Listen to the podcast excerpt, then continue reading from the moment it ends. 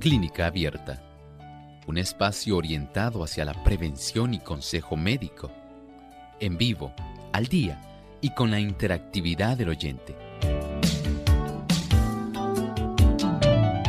Clínica Abierta, poniendo al doctor a su alcance para un diálogo claro y honesto, porque nos importa su bienestar y salud.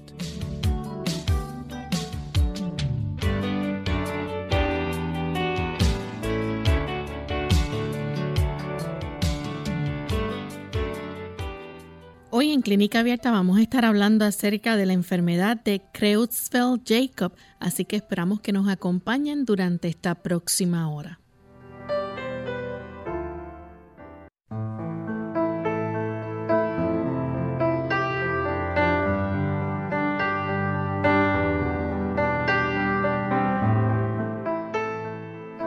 Saludos amigos de Clínica Abierta, nos sentimos muy contentos de compartir en esta hora con cada uno de ustedes, esperando que puedan acompañarnos en estos 60 minutos de salud donde cada uno de nosotros aprendemos a cuidar mejor de nuestro estilo de vida, hacer cambios y poder enterarnos de aquellas condiciones o enfermedades que podemos prevenir.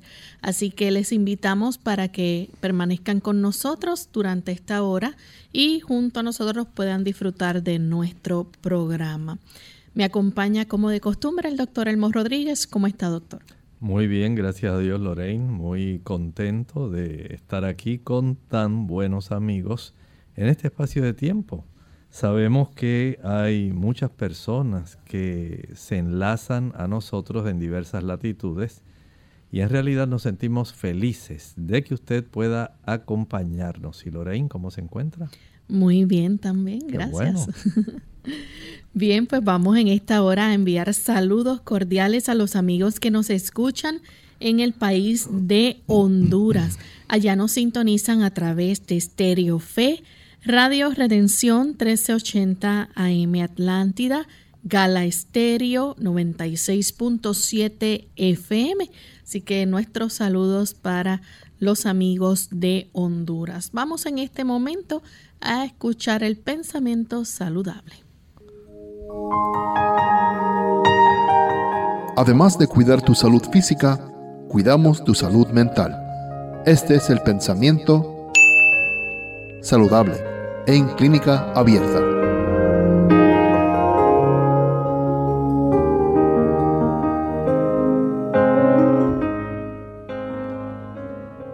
Los que comen carne no hacen más que comer cereales y verduras de segunda mano, pues el animal recibe de tales productos el alimento que lo nutre.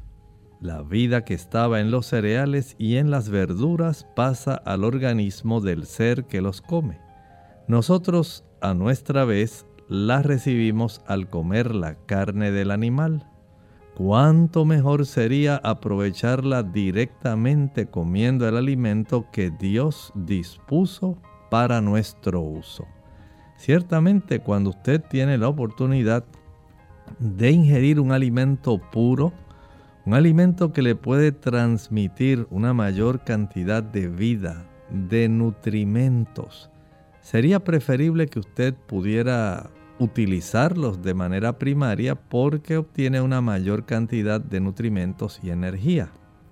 Eso ocurre con la carne. Si usted pudiera comprender que usted puede obtener mayores beneficios utilizando aquellas sustancias que Dios proveyó para darnos a nosotros el mismo tipo de beneficio que usted piensa que le proveen las carnes. Usted sería una persona mucho más saludable. Las proteínas que normalmente provee la carne para darnos aminoácidos podemos encontrarlas en las legumbres, también en las oleaginosas. Las legumbres son los diferentes tipos de habichuelas y frijoles. Las oleaginosas son esas semillas que tienen aceite y también tienen proteína, como el maní, el ajonjolí, el coco, las almendras. También podemos obtener una buena cantidad de proteína cuando consumimos cereales integrales, arroz integral, trigo integral, la quinoa, una excelente fuente de proteína. Y por supuesto hay vegetales que también le proveen una provisión. No olvide que tenemos también el trigo que nos da también el gluten. Y hay también personas que utilizan aquellos productos derivados de la soya, como el tofu o tofu, y la proteína texturizada, que a veces las personas le dicen carne de soya. Pero en términos generales, son las legumbres la fuente primaria de proteína en nuestra alimentación. Vaya la fuente primaria.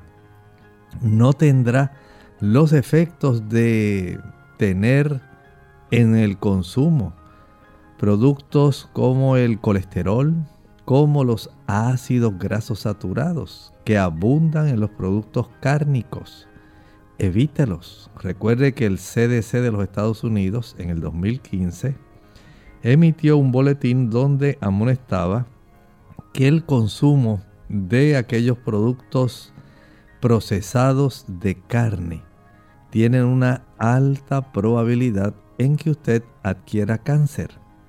Evítese problemas innecesarios. Vaya a la fuente primaria y tendrá una mejor salud. Gracias al doctor por compartir con nosotros el pensamiento saludable. Y ya estamos listos amigos para comenzar con nuestro tema del día de hoy. Hoy vamos a estar hablando acerca de la enfermedad de Creutzfeldt-Jacob, que también se le conoce de otra manera. ¿Es así, doctor? Sí, por lo menos hay dos formas como podemos designar a esta condición. Una es la encefalopatía espongiforme subaguda y la otra es desorden neurocognitivo causado por priones. Vean bien cómo nosotros tenemos este tipo de situación donde literalmente se está deteriorando, se está afectando nuestro sistema nervioso central.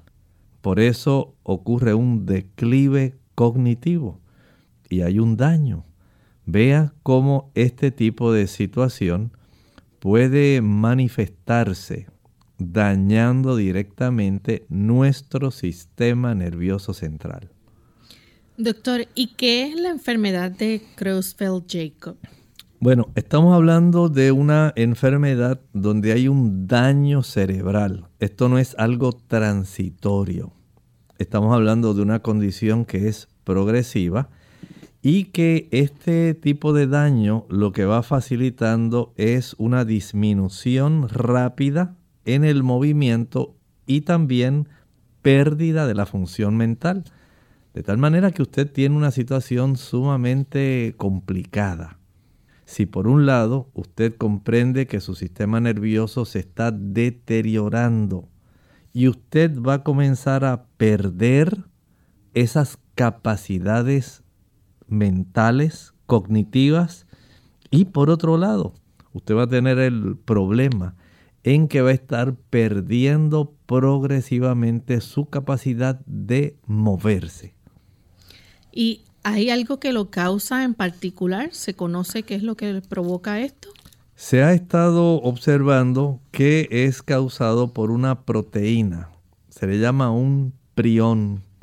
Esta proteína es una proteína que tiene una, unos dobleces. Ustedes saben que las proteínas están conformadas, vamos a decir así, son moléculas estas moléculas están eh, conformadas a su vez por átomos. Y esta proteína adquiere una ubicación especial. Pensemos, por ejemplo, mire algún arbolito que usted tenga creciendo en su patio. Usted sabe que al mirar al espacio donde se encuentra ese arbolito, usted va a ver un tallo que sale de la tierra. Luego va a haber ramas y luego va a haber hojas.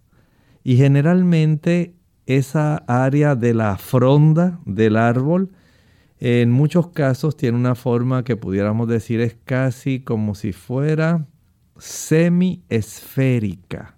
Semiesférica, a no ser que usted pode el arbolito y lo haga cuadradito y le dé alguna forma especial. Casi siempre es una forma semiesférica, porque las hojas van a buscar a lo largo del crecimiento de que cada área del árbol se exponga al sol. Esa es, vamos a decir, la conformación que tiene el crecimiento generalmente de un árbol. Pero si usted lo compara, por ejemplo, con unas flores de esas que usted tiene, digamos, unas margaritas o un girasol, usted sabe que es un tallo largo, alto, de aproximadamente unas seis pies de altura, y de momento hay una roseta en el medio grande así como de unas 8 o 10 pulgadas, llena de muchas semillas y bordeada en su área circular de muchos pétalos. Y usted dice, ah, ese no es un árbol, ese es un girasol. Y mira el otro y dice, ese es un árbol de mango. Y mira el otro y dice, ese es un pino, porque su forma en el espacio, usted ya la reconoce y a distancia, aunque usted no esté cerquita, dice, ese es un pino. Noten cómo la forma de distribuirse las ramas y las diferentes componentes de cada planta nos ayudan a identificarla. Eso mismo ocurre a nivel celular con las proteínas. Cada proteína es diferente, tiene un arreglo en el espacio diferente. Según usted identifica, ese es un mango, aquel es un manzano, este otro es un naranjo, esa es una planta de diente de león, porque usted ya reconoce por la ubicación en el espacio que tiene la estatura, la distribución, así ocurre con las proteínas en las células. Cada proteína tiene una estructura de un arreglo espacial diferente dentro del citoplasma de la célula o dentro del organelo a la que pertenezca, si es la mitocondria, si es el núcleo, si es el nucleolo.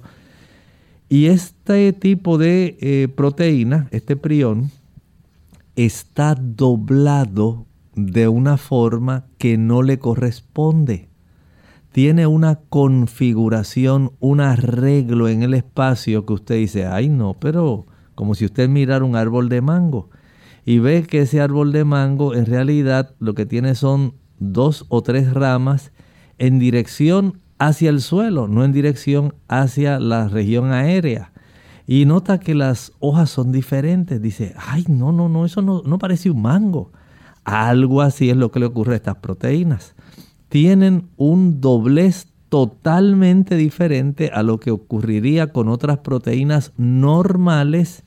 Eh, adivinen dónde dentro de las neuronas, dentro de su cerebro, dentro de esas células que constituyen las unidades funcionales de su cerebro, para que se puedan transmitir diferentes tipos de mensajes, de tal forma que usted pueda pensar, pueda decidir, que usted pueda tener sentimientos, pueda tener emociones, pueda decir quiero llevarme esta manzana a la boca, quiero caminar de aquí hasta la puerta, todo eso se trastorna, todo eso va a sufrir porque sencillamente hay un conjunto de proteínas que están mal dobladas.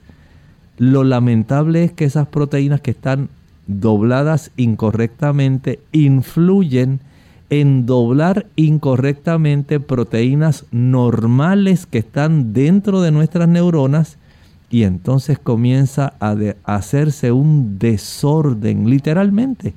Comienza un, un momento donde uno pudiera decir, bueno, se acabó la fiesta. Aquí llegó una persona que trastornó todo lo que se estaba haciendo esa proteína mal doblada trastorna todas las proteínas del interior de las neuronas, haciendo que cada neurona comience a morir. Vamos en este momento a hacer nuestra primera pausa, pero está muy interesante esta aplicación que el doctor nos está dando sobre esta enfermedad. No se vayan amigos, que al regreso vamos a seguir hablando más sobre la misma, así que volvemos en breve. ¿Sabías que cuando estornudamos, todas las funciones de nuestro organismo paran, incluyendo el corazón?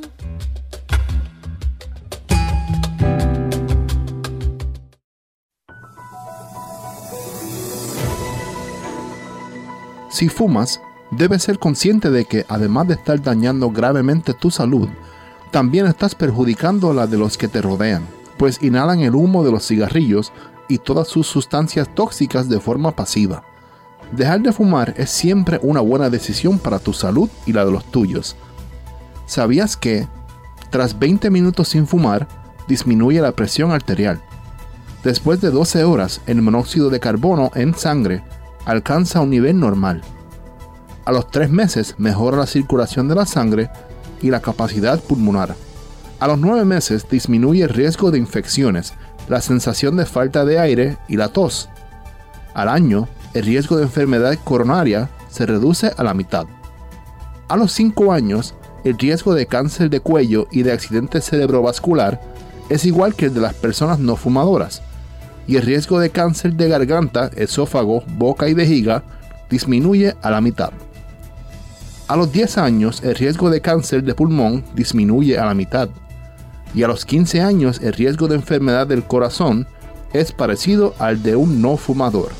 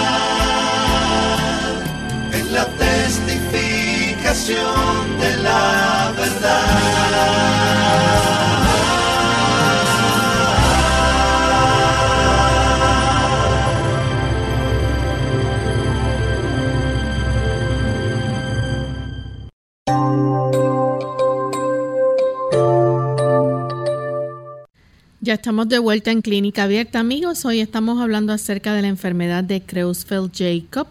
Es una forma de daño cerebral que lleva a una disminución rápida en el movimiento y la pérdida de la función mental.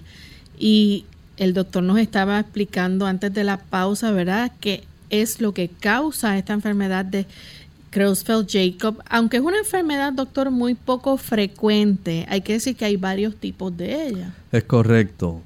Esta condición podemos decir que tiene algunas variantes. Por ejemplo, está el tipo esporádico.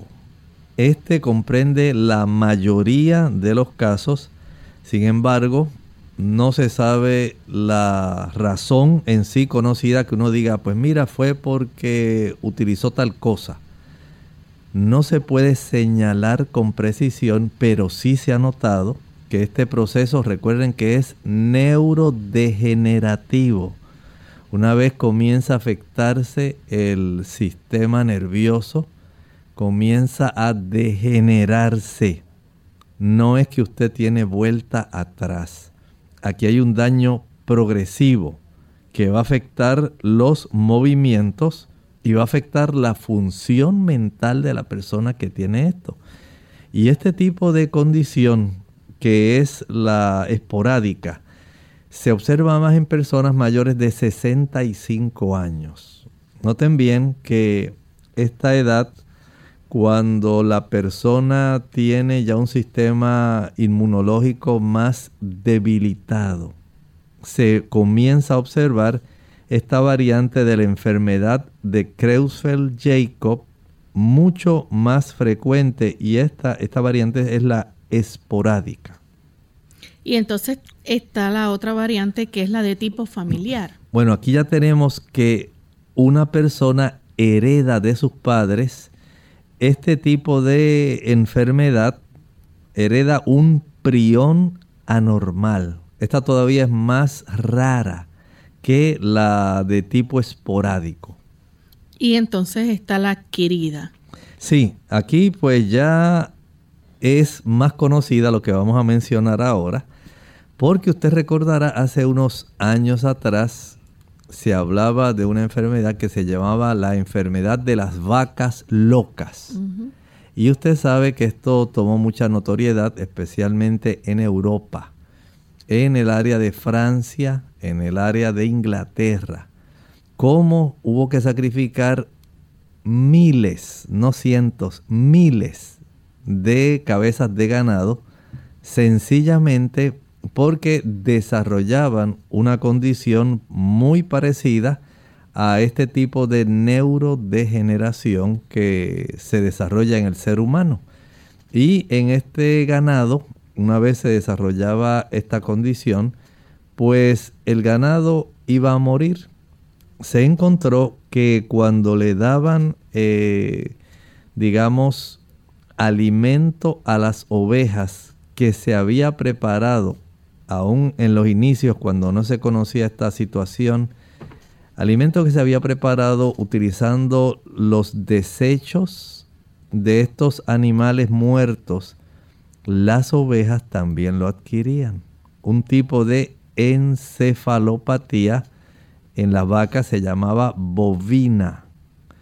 Y este tipo de situación pues fue muy notorio porque hubo que sacrificar, como dije, miles de cabezas de ganado y se llegaron también a encontrar el desarrollo de esta condición en algunos ranchos ganaderos de Texas. Y las personas pues pusieron el grito en el cielo. Todo el mundo comenzó a preocuparse y qué vamos a hacer ahora. Piensen en la cantidad de hamburguesas que la gente come, en la cantidad de carne molida, pero especialmente hamburguesas. Ustedes conocen cadenas de hamburguesas que precisamente ese es su platillo principal y cuánto le encanta a las personas. Entonces este asunto pues fueron eh, aniquiladas, sacrificadas estas reses para poder evitar que este asunto continuara desarrollándose en todo el aspecto ganadero tanto en Europa como en los Estados Unidos. Pero es nada más para que ustedes tengan la idea de qué es lo que estamos hablando de, en, el término de este tipo, de los, de los tres tipos que hemos hablado de esta enfermedad de Creutzfeldt-Jacob. Hablamos de la esporádica, la familiar, familiar y esta la adquirida, que usted sencillamente no nace con ella, sencillamente la adquirió y esta variante, la adquirida, generalmente es por comer carne infectada. Y se piensa que este tipo de infección que causa la enfermedad de las vacas locas es la misma que ocasiona este tipo de variante de la enfermedad de Creutzfeldt-Jacob en los humanos. Y esto produjo una gran consternación, ¿verdad?, en la comunidad científica, pero especialmente en la comunidad internacional. Las personas se preocuparon, dijeron, ¿y qué garantía yo voy a tener ahora de que esta carne no proviene o esta res no estaba infectada con? Y esto durante un tiempo fue una gran, gran preocupación. Doctor, sin embargo, eh, esto tiende a afectar a personas más jóvenes. Sí, en este aspecto, esta forma adquirida, el tipo adquirido de la enfermedad de Creutzfeldt-Jacob, tiende a afectar a personas más jóvenes. Eh, se estima que actualmente menos de 200 personas en todo el mundo han tenido esta enfermedad y tal como estaba diciendo hace un momento, la mayor parte de los casos se han podido observar en Inglaterra y en Francia. Y la enfermedad de Creutzfeldt-Jacob, la que es iatrogénica también, esto es una forma también adquirida. Es una forma adquirida. Aquí usted no comió ninguna carne de vaca que tuviera ese prión. Usted no lo heredó de su familia, sino que sencillamente por procesos que se realizan en un hospital, digamos, había una persona que tenía este tipo de prión, eh, lo tenía en su cuerpo y a usted se le practicó una transfusión con la sangre de esta persona. O sencillamente hubo un trasplante, quedaron contaminados los instrumentos quirúrgicos y al usted recibir ese órgano, o sencillamente al haber estado utilizándose los instrumentos que estaban contaminados con este prión, usted lo adquirió. Eso se le llama iatrogenia. Cuando usted es contaminado por eh, algún procedimiento que tiene que ver con cosas médicas, se desarrolla entonces esta condición que es la variante adquirida no porque usted voluntariamente fue, sino de una manera totalmente involuntaria como parte de un procedimiento. Se desconocía que esa sangre estaba contaminada, se desconocía que el órgano estaba contaminado, se desconocía que la misma instrumentación quirúrgica se había contaminado. Doctor, también la enfermedad consuntiva crónica, esta es encontrada más bien en los animales. Sí, esta es más bien se encuentra en los venados. Hay otra también que afecta a otros animalitos, pero esta condición se le llama kuru. Afecta principalmente a las damas en Nueva Guinea, eh, pero escuchen esto, en esta condición no hay un animal envuelto. Es que hay algunas tribus, especialmente en esta región de Nueva Guinea, donde las personas como parte de un ritual se comen el cerebro de su enemigo y adquieren ese prión. Y usted dice, doctor, pero ¿cómo es posible? Bueno, hay cosas que todavía ocurren. Y se ha encontrado que esta enfermedad, el kuru, afecta principalmente a esas personas, eh, pues a veces como parte de un ritual al comer el cerebro de un familiar fallecido y también como parte de un ritual funerario, digamos, si era una tribu adversa, lucharon contra ellos y se comieron el cerebro de esas, esos otros guerreros. Parte de una demostración también de que ellos eh, son ahora los amos, los dueños, los vencedores. Así que ahí usted tiene variantes de este tipo de situaciones que ocurren que son adquiridas. La encefalopatía espongiforme también eh, se puede dar en las ovejas. Así es. Y eso estábamos hablando hace un ratito. O sea que no es solamente único en las vacas, sino también puede desarrollarse en las ovejas. Hay otras enfermedades humanas hereditarias, ¿verdad? Muy, muy poco frecuentes este, que pudieran también estar relacionadas. Sí, hay algunas como la de Gersman Strausler Schrenker y también otras que tienen que ver con el insomnio familiar mortal. En todo esto pues hay un involucramiento de priones. Algunas de ellas en realidad nunca se saben cuál es la razón por la cual estos priones eh, logran introducirse en el cuerpo humano y mucho menos cómo este tipo de proteína que tiene una estructura anormal un doblez anormal, estimula tanto la química cerebral que desorganiza la estructura en el desdoblamiento normal de una proteína, trastornándola, afectando el funcionamiento neuronal eh, tanto en el aspecto cognitivo como en el movimiento en el aspecto motor. Vamos a hacer nuestra segunda pausa, amigos. Si ustedes tienen preguntas, las pueden compartir con nosotros luego de esta pausa. Y al regreso vamos a hablar sobre los síntomas de la enfermedad de Creutzfeldt-Jacob. Ya volvemos. Mal de Alzheimer. Hola, les habla Gaby Zabalúa Godard en la edición de hoy de Segunda Juventud en la Radio, auspiciada por AARP. Hace 100 años, el médico alemán Alois Alzheimer diagnosticó el primer caso conocido, mal de Alzheimer, pero no fue sino hasta la década de los 80 cuando se comenzó a dimensionar la magnitud de esta enfermedad alcanzaría. El Alzheimer es una enfermedad caracterizada por un deterioro progresivo de las neuronas que puede desencadenar en demencia. Hoy en día, los pacientes se tratan con medicamentos que intentan conservar la función de la memoria o controlar síntomas, y a pesar de que aún no existe una cura, ya están a prueba numerosos tratamientos para atacar las causas de la enfermedad y preservar la calidad de vida. Profundos estudios prueban que no existe una sola causa generadora de la enfermedad, sino varias que interactúan, y en definitiva el estilo de vida puede ser tan importante como la genética para determinar cómo envejece el cerebro. No solo debemos preocuparnos por mantener el cuerpo en forma, también el cerebro es importante. Mejorar la dieta evitando comidas con alto contenido en grasa y colesterol, hacer ejercicios físicos, controlar el estrés y ejercitar la mente con juegos que inviten a la concentración nos protegerán de factores de riesgo que propicien esta enfermedad. El patrocinio de AARP hace posible nuestro programa. Para más información, visite www.aarpsegundajuventud.org www.aarpsegundajuventud.org El cerebro es el órgano y el instrumento de la mente y controla todo el cuerpo.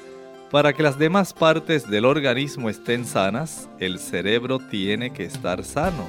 Y para que el cerebro esté sano, la sangre debe ser pura. Si la sangre se mantiene pura mediante hábitos correctos relativos a la comida y la bebida, el cerebro recibirá una adecuada nutrición. Clínica Abierta. Ya estamos de vuelta en Clínica Abierta, amigos. Hoy estamos hablando acerca de la enfermedad de Creutzfeldt-Jacob. Y antes de la pausa, el doctor nos estaba explicando, ¿verdad? las posibles, eh, nos explicó, ¿verdad? Las variantes de esta enfermedad. sabemos que hay varios tipos. Está el esporádico, el tipo familiar y el tipo adquirido. Y también, pues, nos habló de enfermedades, este, que pueden estar relacionadas eh, con esta enfermedad de Creutzfeldt-Jacob, también que son causadas por priones. Vamos a hablar un poco de los síntomas. Ya nuestros amigos quizás deben estar deseosos de saber qué tipo de síntomas se pueden ver en un paciente entonces que tiene esta condición, doctor. Bueno, aquí tenemos una persona que al sufrir, recuerden que es una condición neurodegenerativa. Eso quiere decir que su sistema nervioso se va a estar atrofiando, va a estar eh, afectándose, va a ir en retroceso. Y desde ese punto, aquí tenemos una persona que va a desarrollar demencia. Esta persona va a notar, y la familia a su alrededor, son los principales que van a estar observando este comportamiento esta persona va a estar empeorando rápidamente en el transcurso, escuche bien, de unas pocas semanas o meses. Así como lo escuchó.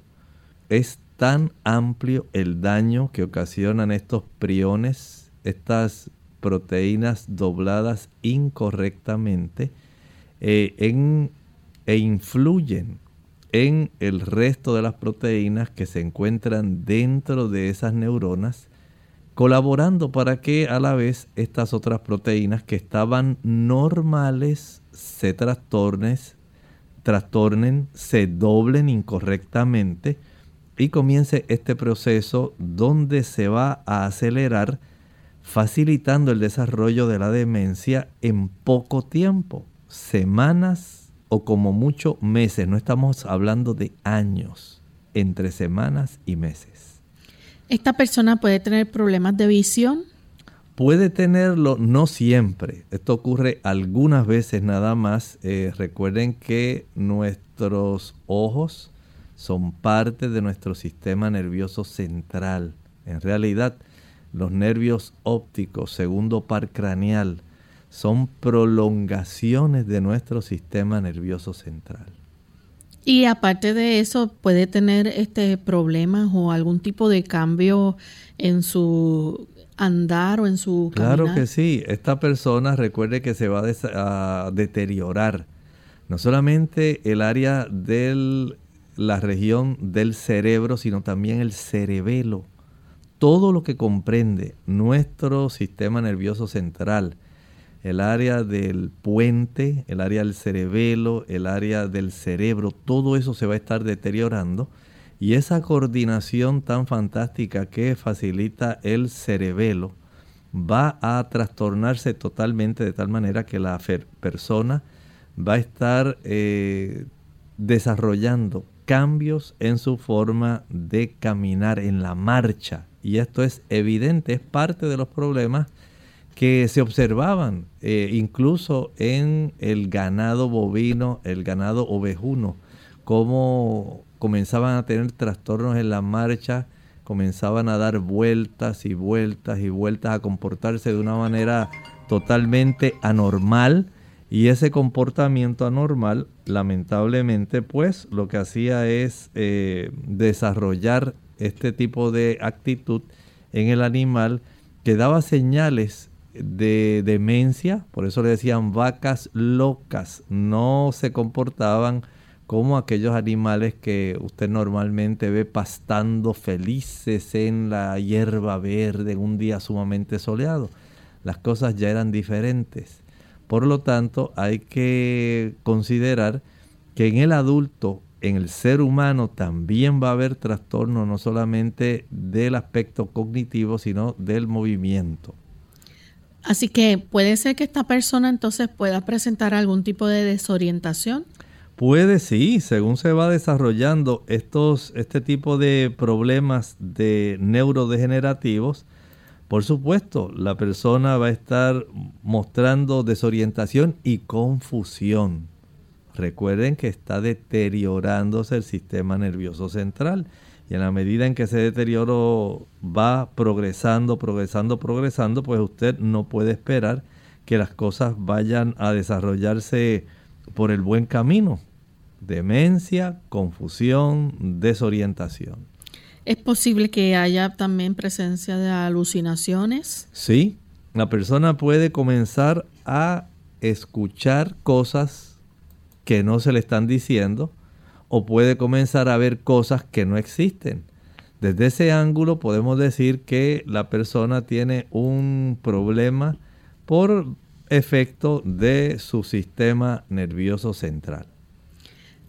Así que habrá entonces falta de coordinación ¿Se puede caer la persona, por ejemplo? En la medida que el cerebelo se sigue afectando, digamos, eh, ese trastorno de la marcha, ese tipo de cambio en la forma de caminar, entonces ahora comienzan a notarse, digamos, unos episodios más frecuentes donde la persona ya se nota esa falta de coordinación, los tropezones, las caídas, y usted dice, pero ¿qué le pasa si él no estaba así? Y eso ha sido en cuestión de dos meses, tres meses. Ese tipo de deterioro es una evidencia. ¿Y cómo van a estar entonces los músculos de esta persona? Pueden desarrollarse, ha visto Lorraine alguna vez a las personas como que le tiemblan algunos grupos de músculos. Mm. Así, por ejemplo, a veces pasa en el párpado mm. inferior, en el brazo, cuando uno lleva y hace una, una movimiento sumamente repetitivo, ahí se puede desarrollar unas situaciones que se le llaman fasciculaciones. Eso que usted observa que el músculo se mueve así rapidito, rapidito, rapidito, sin que la persona pueda tener un control, básicamente de tipo involuntario. Eso puede estar ocurriendo en esta persona o sencillamente se puede observar una rigidez muscular. Y por supuesto en la rigidez muscular ya usted tiene un tipo de fundamento para facilitar que se desarrolle una falta de coordinación y por supuesto trastornos en la marcha.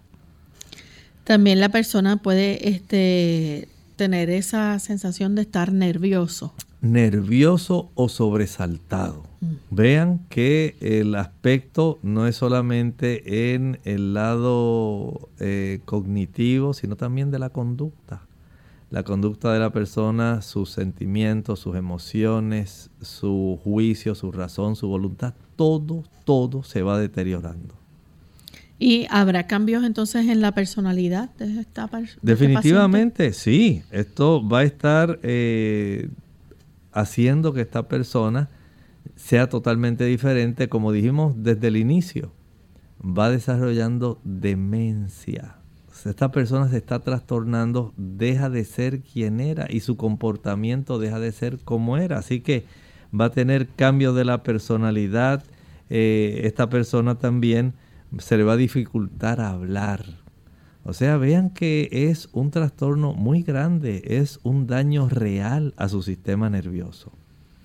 Y también entonces puede eh, tener somnolencia.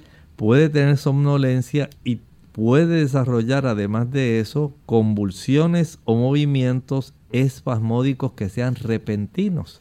Estos pueden ser un poco diferentes a las fasciculaciones, pero sí va a estar demostrando que hay una falta de coordinación entre el sistema nervioso y la coordinación muscular. Esto es algo muy notable en nosotros los seres humanos como intencionalmente nuestro cerebro da una orden. Hay una región muy importante donde los nervios eh, le dan la orden a los músculos. Se llama la placa neuromotora. Todo eso se trastorna y esta persona ya lo que tiene es una incoordinación. ¿Puede presentar también dificultad para hablar? Claro, definitivamente en la medida en que hay un daño neurodegenerativo, este tipo de situación de forma progresiva va haciendo que a la persona se le dificulte hablar. ¿Cuáles son entonces aquellas evaluaciones que se pueden llevar a cabo para detectar entonces qué es la enfermedad de Creutzfeldt-Jacob? Definitivamente, primero hay que hacer una buena evaluación médica. El neurólogo va a estar a cargo de hacer este tipo de proceso donde va a estar eh, evaluando cómo se encuentra el sistema nervioso, va a evaluar su estado mental y por supuesto pues se va a observar, va a ser evidente la pérdida de tener un pensamiento coordinado, esta persona va a estar perdiendo y desarrollando problemas con su memoria. Así que noten, ya desde el momento en que usted empieza a tener problemas con el pensamiento, problemas de recordar y eventualmente va a desarrollar problemas con su sistema motor. Eh, el médico va a evaluar los reflejos, todo esto se va a alterar, va a evaluar la fuerza, se va a alterar la coordinación, todo eso va a estar tornándose totalmente alterado, de tal forma que el médico ya está recogiendo, recopilando una serie de evidencias físicas de lo que está ocurriendo internamente en el cerebro de este paciente. Desde Nicaragua, doctor, nos preguntan si el consumo del cerebro de bovinos tendrá el mismo riesgo. Bueno, si este tipo de producto que menciona, que a veces es común, hay algunos países donde eh, preparan, por ejemplo, tacos de seso. Eso es así. Hay lugares donde el consumo del cerebro del animal es parte eh, de la comida folclórica de algunos de estos lugares. Y si este animal estaba contagiado con un prión, el riesgo es igual.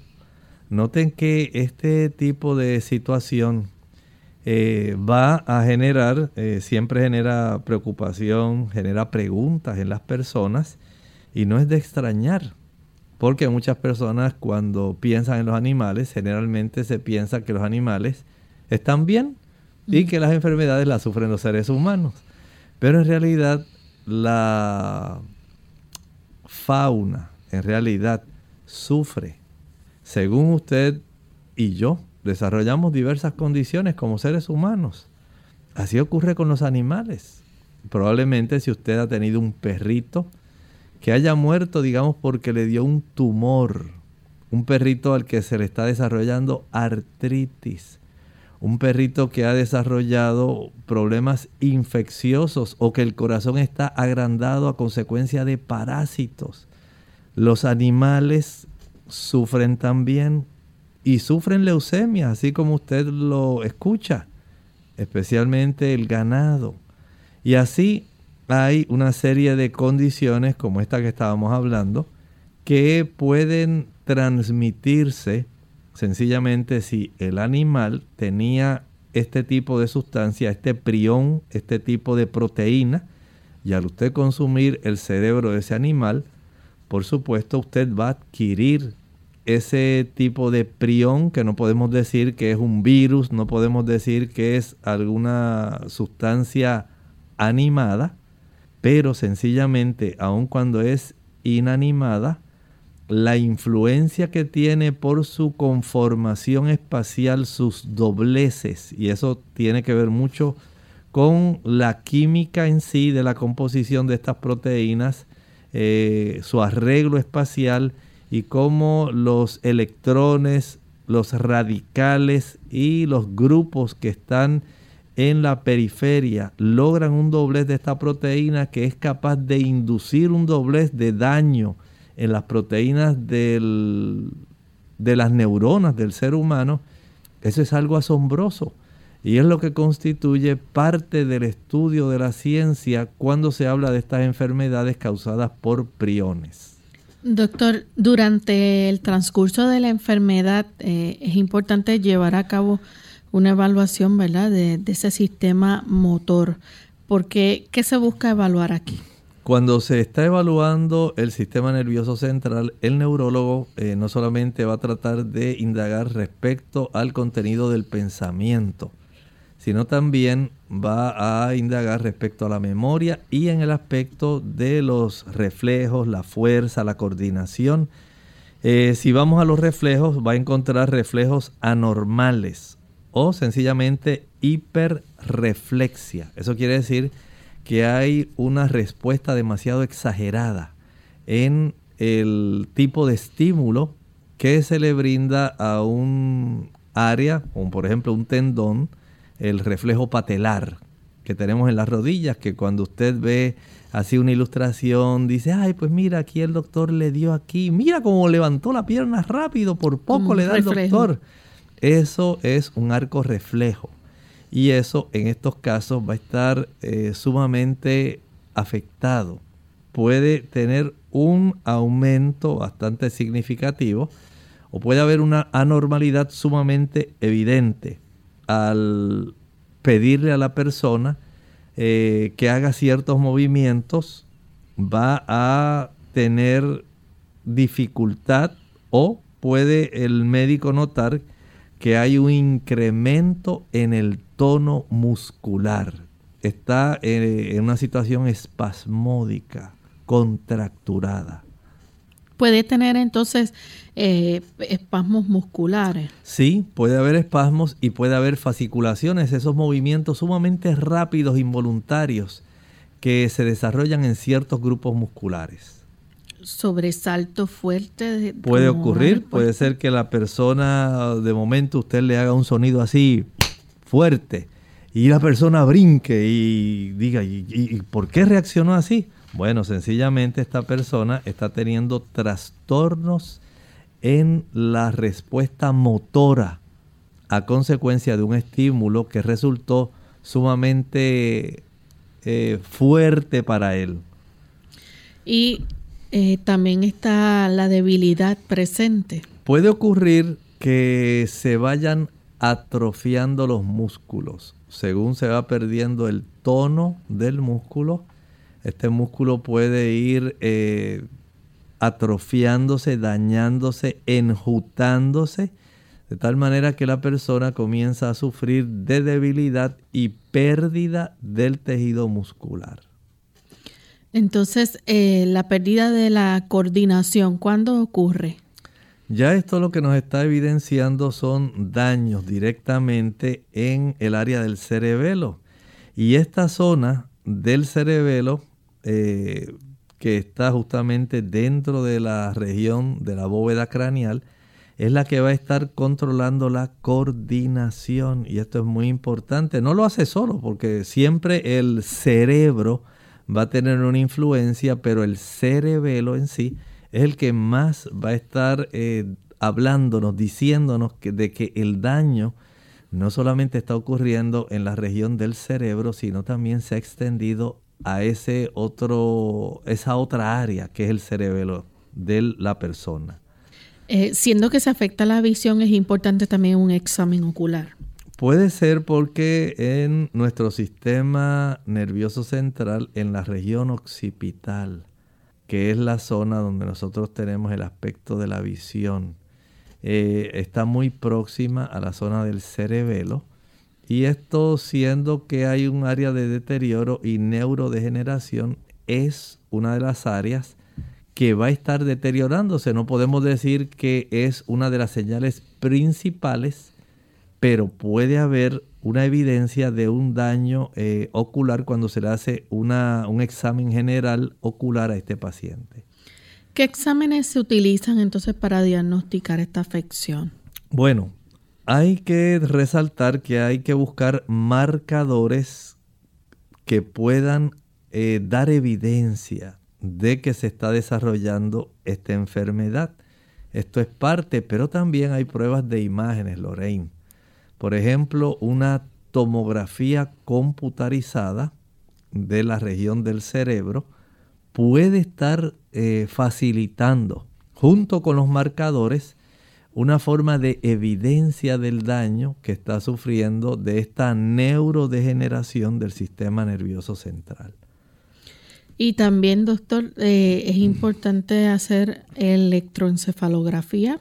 Es útil. Recuerde que la electroencefalografía lo que hace es brindarnos una evidencia del registro de la actividad eléctrica del cerebro. Según usted eh, evidencia la actividad eléctrica del corazón en un electrocardiograma, la electroencefalografía ayuda para que se pueda eh, percibir una serie de ondas, alfa, delta, beta, gamma, diferentes longitudes que se desarrollan y que tienen un cierto patrón de acuerdo a la hora del día, de acuerdo a la actividad en ciertas regiones de nuestro cerebro, esta actividad eléctrica va a dar ese tipo de evidencia. Y esto pues puede estar trastornado en la persona que tiene este proceso neurodegenerativo porque ya no va a haber una coordinación de las neuronas facilitando el que haya un aspecto cognitivo, un aspecto conductual, un aspecto motor que pueda estar desarrollándose con normalidad, sino que se está trastornando todas estas áreas tan importantes. Se hace también resonancia magnética del cerebro. Sí, recuerden que el tener esta ayuda que la proveen los resultados de las imágenes que se hacen, y en este caso estas imágenes eh, utilizando la resonancia magnética, puede revelar ese tipo de trastornos según se va dañando el sistema nervioso central. Y tenemos entonces, por último, eh, una forma para evaluar la proteína llamada 1433. Sí, aquí lo que estamos hablando es más bien se obtiene una porción, un volumen de líquido cefalorraquídeo después de haber realizado una punción lumbar se extrae cierta cantidad de este líquido cefalorraquídeo y se ordena un análisis tratando de identificar esta proteína llamada la 1433 que ayuda a dar información respecto a la presencia de esta situación neurodegenerativa ocurrida por priones. ¿Qué tratamiento hay para esta enfermedad? Lamentablemente, Lorraine, para esto no hay cura. No hay ningún tipo de cura. Se han probado diferentes medicamentos para retrasar la enfermedad, pero ninguno, ninguno ha funcionado bien. Y esto es lamentable, ¿verdad? Porque uno generalmente piensa que la ciencia en esta época de la tecnología está tan avanzada que nosotros podemos prácticamente curar cualquier enfermedad, pero todavía esa no es la realidad. En este proceso neurodegenerativo no tenemos en este instante visos de que haya algún tipo de tratamiento específico que pueda detenerla por lo menos y curarla mucho menos. Bien, ¿algo más, doctor, que quiera entonces añadir antes de cerrar con nuestro tema? Más bien, en este tipo de situación, los objetivos del tratamiento a estas personas son tratar de darle un ambiente que sea bastante seguro. Recuerde que estamos ante una situación difícil. Aquí tenemos un paciente que eh, tiene un comportamiento descontrolado que está rodeado por personas que lo aman, pero que lo han visto deteriorarse. Entonces, si este paciente va a desarrollar eh, demencia, pérdida de la memoria, trastornos de su comportamiento, hay que tratar de ayudar al paciente, pero debe hacerse de una manera que sea segura para él y para las personas que lo cuidan. Hay que tratar de hacer que esta persona se sienta cómoda y en la medida de lo posible satisfacer sus necesidades aunque esto puede requerir mucha vigilancia y asistencia. Bien amigos, ya hemos llegado al final de nuestro programa. Agradecemos a todos por la sintonía que nos han brindado y queremos invitarles a que mañana nuevamente nos acompañen en nuestro segmento de preguntas. Antes de cerrar nuestro tema en el día de hoy, queremos entonces hacerlo compartiendo con ustedes el pensamiento bíblico. Dice el libro de Apocalipsis capítulo 11 y el versículo 16 que cuando el séptimo ángel tocó la trompeta correspondiente, los 24 ancianos que estaban sentados delante de Dios en sus tronos se postraron y adoraron sobre sus rostros y adoraron a Dios, dice el 17, diciendo, te damos gracias Señor Dios Todopoderoso, el que eres y que eras y que has de venir, porque has tomado tu gran poder y has reinado. Sí, los reinos de este mundo tal como usted los conoce, así como fue transitorio el reino de Babilonia, el reinado medo-persa, el reinado de Alejandro Magno, el imperio griego, el imperio romano, nuestra civilización actual, cada uno de ellos pasará y solamente permanecerá para siempre el único reino que le corresponde, el reino de Dios, que ese le puede facilitar a usted y a mí el tener esa dicha de confraternizar con Dios para siempre. Usted y yo podemos ser miembros de esa comunidad del reino de Dios si tan solo mediante la fe aceptamos los méritos de Jesús, nuestro Salvador. Nosotros entonces nos despedimos y será hasta el siguiente programa de Clínica Abierta. Con cariño compartieron el doctor Elmo Rodríguez Sosa y Lorraine Vázquez. Hasta la próxima.